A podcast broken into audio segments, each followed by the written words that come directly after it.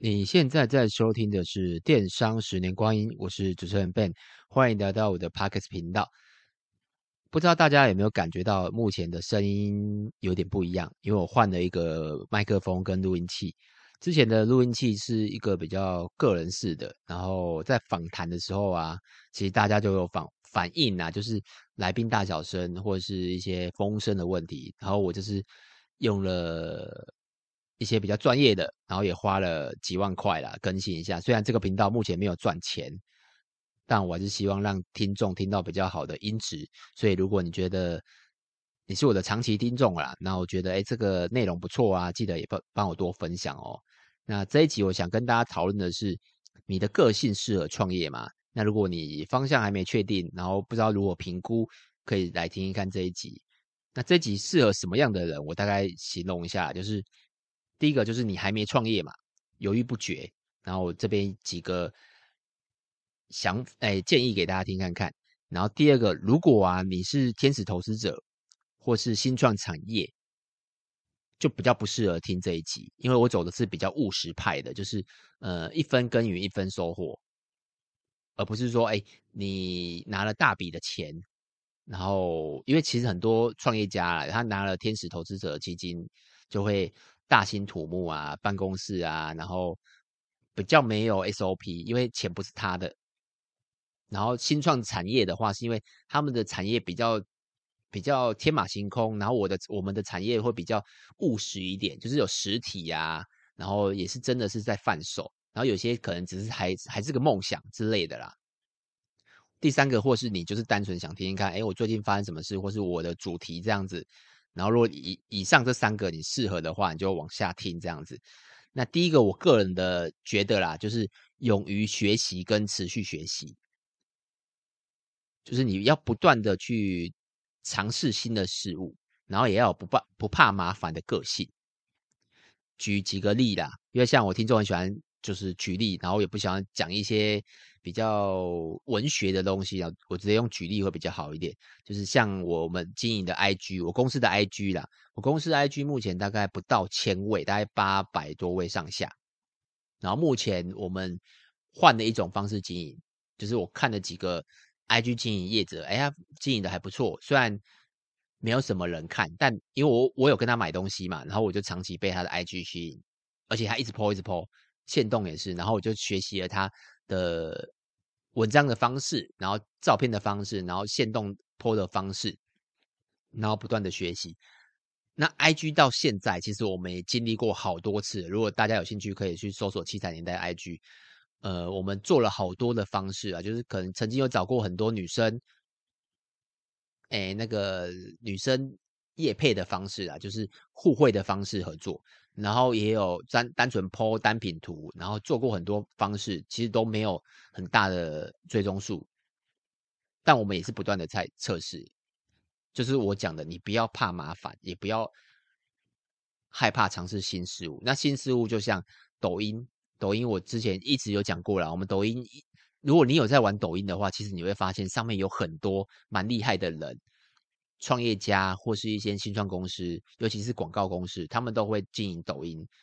如果你抖音经营的好，是真的会带来生意的。虽然他没有办法实质的，就是像像 GA 你这样，哎，这个订单来自于谁，他没有办法看。但你是有一些小方法，譬如说可能问客人说，哎，你怎么知道我们的啊？然后一些小方法可以看到是不是抖音带来的人。那很多创业家也在上面。有很多创业家也在经营，那我们自己也有经营啊。那只是经营到现在大概也是七彩年代的抖音啊。那目前大概两百多位，也不多啦。但就是不断的尝试吧，因为这是新的东西。目前这两个都没有算，我觉得根本就不算成功了。那我们比较有成果的，相对有成果的，就是我我我我一直讲的就是 YouTube。YouTube 我们现在订阅大概有两万多人，然后里面都是拍一些。知识的，所以如果你对手表很有兴趣，或是对穿搭很有兴趣，或是你对一些饰品的 know how 很有兴趣，都可以去看我们的 YouTube。那我们 YouTube 目前有超过大概三百多部影片。那第二个案子是布洛格，我之前有访过布洛格的一个业者啊，那他有一些 know how 跟我们分享，如果你有兴趣也可以去听看看，他叫金城老师。可以去听看看。然后他又讲了一些布洛格要注意的事情。那我们自己写博客也写很多年了，里面有四百四到四百多篇文章吧，然后也蛮有成果了。所以你在搜索，举例啊，譬如说搜索男生耳环啊、男生帽子啊，或是男生手表啊，大部分都会看到我们排在第一页，就是免费的流量哦。那这些事情其实都是很麻烦哦，超级麻烦。尤其是一开始经营 YouTube 或者博客的时候，它就是一个新的东西。应该是说，你没有碰过的就算新的东西。像 IG 很久了嘛，可是如果你没有碰过，它就是算新的东西。所以你要不断的去尝试，然后跟持续的学习。那持续的学习意思就是，如果你已经做得很好了，那你就必须要有突破或是创新，不然你今年做跟后三年做那都一样的东西，可是如果中间有其他的业者进来，然后他做了更大的突破或更大的比你好的优点，那你可能没有发现，你就会就会可能慢慢被比下去了。那一样，我举例啊，像我们卡西欧手表，我们早期啊，就是跟大家一样嘛，不管是实体线上，都是保固一年。那我们想说，哎，要怎么跟其他的店家做区分？然后我们就，我印象中啊，后来好像保固到两年，然后到最在前几年，然后保固到三年。所以你你去搜索卡西欧保固三年，我不敢说是全台湾第一啊，应该数一数数一数二吧，前三应该有。我印象中没有人卡西欧手表保固三年的，通常都是一年。那我们预计啦，如果诶成本可控之下，我应该可能会拉高四到五年这样子。那基本上不太可能有店家是可以赢过我们的，就是以保固的时间来讲啦。因为其实有时候卡西欧一只才四百多块，便宜的，然后贵的有两三千。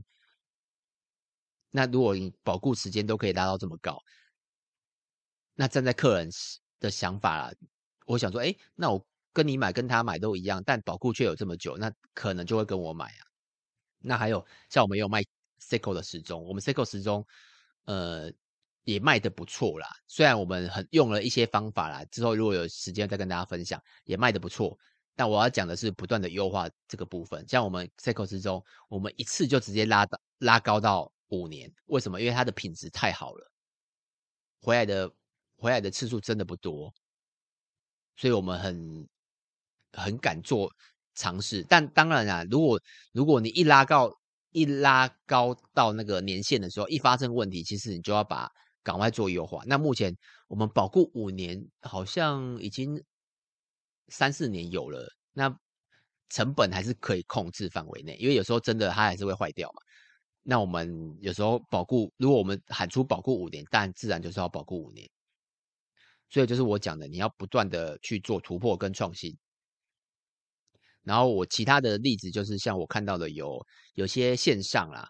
会转实体，像做最好的转实体的应该是 One Boy，One Boy 应该没有人知道，应该不会有人不知道吧？冰风衣，然后讲经文的无痕内衣，然后还有好像鞋子最近有看到，对啊，就是他转他转的实体，然后我以以前呐、啊、以为他实体可能啊应该普通吧，因为其实太多人转过实体的，像早期的东京卓衣啊，或是一些电商都有分享，都是他转实体。后的成果基本上啊，有九成都铩羽而归。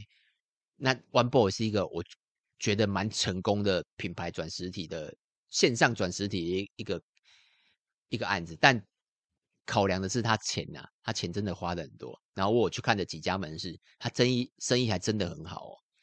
那还有 Life 八也是，Life 八也有转实体。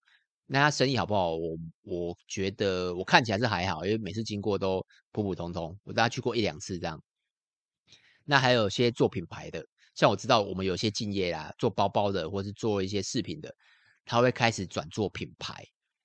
做品牌不是说直接把，譬如说我是七零年代，然后全部商品全部做品牌，不是，它是可能部分，就可能占你十分之一或十分之二。然后请厂商去打标贴标也可以，然后可能做个小 logo，然后变成一个品牌辨识度在，但价格就会高一点点，那就慢慢的去打造它的品牌。饰品也有饰品，大家应该都知道嘛。如果有在买女生饰品的话的话啦，我这边也直接讲，像那个 Vocanza，他在西门町开了一间非常在那个万年那边，原本是钟表嘛，后来他开了一间转角的地，就是在那个地方，你去看就知道了。不，哎，是，我不好，应该对，是 Vocanza 开的。因为其实饰品有两家超级竞争，就是 Vocanza 跟 Bonnie。你在很多的百货公司跟一些很多实体都可以看到。这两家的竞争，他们实体也开得很很多哦，然后生意也都非常好。因为我只要经过，我都去看一下，生意非常好，这是蛮成功的案子。但我觉得前提就是要有钱烧啦，如果转实体的话，那第二个个性，我是觉得需要有愿意花钱跟时间在知识上面。像我就很愿意去快速的学习到工作上的知识。因为如果你要自己慢慢学，需要花很多时间。那我我会这么想啊，那我不花一笔钱，甚至万块到万，我都愿意花。我目前没有花过六位数，就是十万，没有超过花过六位数。但我有花过五位数的课程，像我之前有跟大家分享过嘛，我虾皮课程大概花了两万块，然后 GA 的课程，夯不啷当加起来应该也是破万了，然后。广告广告一定是广告加起来也是好几万，就是不管是 FB 或 Google，然后像之前我在做 Podcast 有听众啊反映反就是反映说，哎，我的讲话会结巴，然后那个赘词很多，这个其实我有在慢慢改啊，但因为我没有盈利嘛，所以我没有很强迫的去改变它。不过我想那个方式啊，就是有时候没有词的时候，我会讲赘词，那我可以按暂停一下，让自己休息一下。所以我有去上一些说话课程，但不是很认真的学习。我只是想说有没有办法稍微优化一点点而已啦。所以我只要遇到啊困难，我基本上我会先上网找可以花钱的课程，或是不管是实体或虚拟，因为这个是最快的。那为什么会这么说呢？因为那些老师啊，或是那些讲者，他基本上他敢叫大家付费啊。通常啦，我的经验告诉我，通常。体验是蛮好的，但如果你是说上那种一次性的，可能只有几百块，然后实体的这种经验，我觉得不太好。你要上这种的时候，你要先上 Google 一下这个老师。如果他是讲社群行销，你要先看一下他社群有多少人；如果他是讲广告，那你要先确定一下，哎，他这集的题目是适合你。因为我上过太多那种实体，可能几百块、几千块，然后去到现场，结果他讲的跟你要的根本就不太一样，所以。认识一下这个老师，跟他讲的内容，花一点时间研究，再花钱，我我觉得比较好。那除了花钱以外呢，那不懂的地方就怎么怎么办？就是要花时间学习嘛。像很多东西其实花钱是找不到的，比如说 YouTube 怎么经营，YouTube 怎么经营，会教学的早期啊，会教学的通常在 YouTube 上面，就是一些。YouTube 的经营者会告诉你怎么经营，可是如果你说要花钱去教你怎么经营 YouTube，大部分都不会是真的经营 YouTube 成功的人。现在是有了，我知道阿 D 好像有在教，但早期是没有的。那你这些东西要怎么自己学？就要你就必须要自己去 YouTube 去看。像我我们的官网基彩年代也经营了 YouTube，我刚才有讲嘛，两三万人。那我也是看了非常多的 YouTube 影片，就是教学的 YouTube 影片。应该是不到百部啊，但我相信五十部有了，就是教你怎么下关键字啊，然后 keyword 怎么抓啊，甚至那时候像我们器材也买过超多的，像如果你去看我们现在的影片，录音的品质就比较好。我们早期是用手机，然后然后背景就是很杂，然后像我后来就买了设备嘛，然后背景有稍微布置一下，跟一些剪辑要怎么做。就都有慢慢进步啊，虽然没有到很专业，但都有慢慢进步。但就是没有钱花的地方的时候，你就必须要去花时间学习。那还有我最常用的都是 YouTube 搜索吧，就是看你想要学到学习到什么。那再来就是 Google，Google Google 其实你可以像我英文非常烂啊，所以我不太可能去看英文的文献，所以我大部分都是看中文的。那中文其实很已经有非常多文章可以让你去学习，像我很多的广告。方式，尤其是 Google 部分，像我 Google 课程大概只上过几次，但 FB 课程我上过很多次。然后 Google 广告我大部分的学习的来源都是透过线上，就是透 Google 的文章去搜索，然后看怎么怎么操作这样子。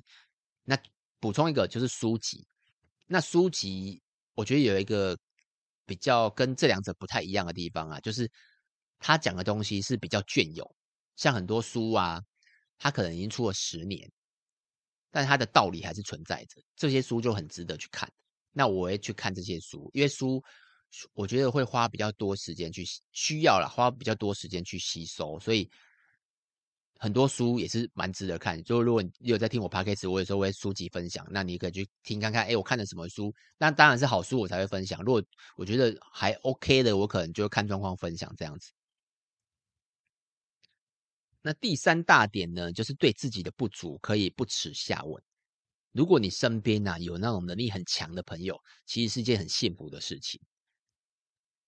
但就是看你的人脉嘛，或是你的频频率的人际关系。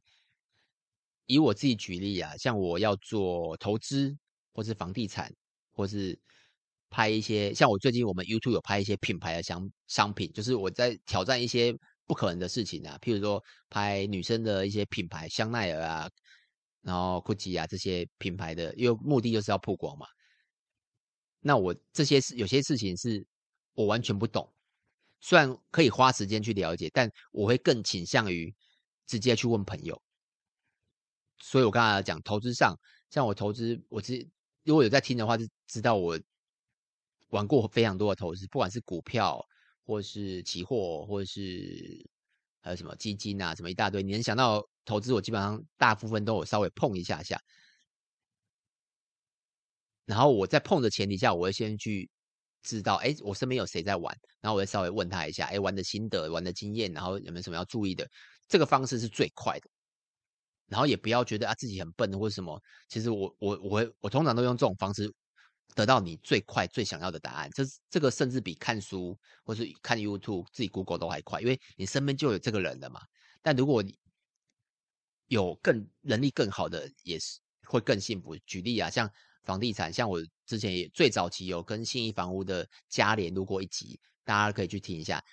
然后我真的有跟他买过房子，然后他有。提供了几个房地产的建议，然后告诉我，哎，怎么去看房子啊？然后要注意什么？买房跟卖房要注意什么？然后我也觉得他是一个非常诚恳的人，而且我现在也有一还是还是都有持续跟他联络，虽然我们交易完成了。然后他就是一个房地产非常专业的人，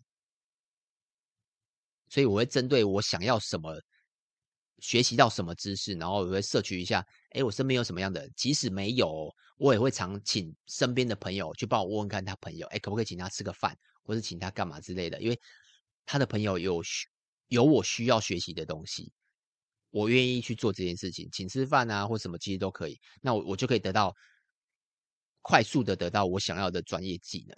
因为有些东西是要花太多时间，那我觉得这个方式最好。重点是真的不要怕自己的能力不足啦。那最后一个就是。你有没有事情做事情呢、啊？过度的自信。如果你有这个个性，其实也不太适合创业啦。为什么？举一样都举例啦。就像我曾经在我的创业路途中，也有很多人问过我创业的事情。那我印象非常非常深刻的就是有一个老板，就是他也是透过朋友问我，就是他的啊，应该说他老板啊，他就透过我朋友问我嘛，说哎，可不可以去，就是跟他老板聊聊天？那我说好，好，跟你老板聊聊天，那我就去了。然后他们是要做，一开始是要做平台，N 年前啊，他们那是要做平台。然后我就稍微聊聊，聊聊聊聊，然后我就说，哎，那你有没有什么计划规划，就是想干嘛之类的？然后他那时候就跟我说，哦，他想要抄啊，他跟我说他觉得 PC Home 没有什么，N 年前啊，可能七八年前的吧，对吧？七八年前 PC 用多强啊，七八年虾皮都还没出来，他那时候跟我说 PC 用没有什么。然后他们的技术啊，他们的什么真的没有什么。那我说，那你有什么要跟 PC 用能能那个相挺对抗的嘛？然后他也说不个说不出个所以然。然后说什么他有专利啊，什么什么之类的。然后我就觉得，哎，还蛮妙的一个人。但事后我不知道啊，但因为我也没有去观察他，但市场上并没有出现更多的品牌，那显见他应该也没有做的太成功啦，就是过度自信。这这就是这个案子，我非常的有印象。然后对于还有其他的，譬如说可能呃你创业有时候会碰到的人事，你有时候会对于这个人人过于自信，比如说啊他会不会他可能面试的时候一定会来啊，或者这个员工一定会帮你完成什么事啊，或是或是什么一定会得到一定的答案，其实不一定。人事部分，然后广告也是啊，有些广告商啊他会跟你说啊你放心交给我。我一定可以帮你达成投资报酬率二或是三，那我一定能帮你达成触及什么什么之类的。其实这个都不要相信。如果他真的做到了，那当然很好啊。可是如果他没做到呢？对啊，所以不要有百分之百的自信，一定要你留个十趴怀疑，二十趴怀疑都可以。因为你有时候会想说啊，太好了，这一次的广告或是你进了一大批的货，这一次一定会大卖。或是你请了一个人啊，他能一定能帮助你到什么？其实不要过度的期待，也不要过度的自信，因为事后可能会受伤更大。那再来就是要多听别人的意见。以我自己举例也好了，像我们公司也是小小的，但很多事情呢、我会去问我们家的客服，或是我们的我公司内部的主管，他就会，因为他。有些人其实每个人的个性不一样，那有些人他就可能比较有同理心，那有些人可能会比较会跟讲话会比较婉转一点，那有些人可能讲话比较直，那你可以去针对每一个人去问他问题。那比较讲话比较有同理心的，那你就可以去问他说：“哎，这个客服如果这样回好不好？”那如果讲话比较婉转的，你就可以问他怎么回。那如果你遇到 OK，你就可以去问那个人说：“哎，这个回有没有办法处理这个客服？”就很多事情，其实你不要自己觉得对就是对。你建议啦，真的去多问几个人，尤其是尤其哦，是跟厂商应对的时候，或是你要处理 OK 的时候，或是处理客服的时候，你不要觉得哎，为什么客人都这样？那你可以去问看你底下的员工，讨论一下说，哎，我为你就会发现哦，其实为什么他们应该要这样子？对，那以上啊这几点就是我觉得。呃，如果你是要创业的，那你可以听听看，哎，你这些个性你适合吗？或是不适合？大概是这样子。那有什么问题可以到 YouTube 跟 FB 找我，名字都是电商的十年光阴。那你觉得这一集不错啊，也可以到 Apple Podcast 给我个五星评分，给我鼓励一下哦。就这样子，拜拜。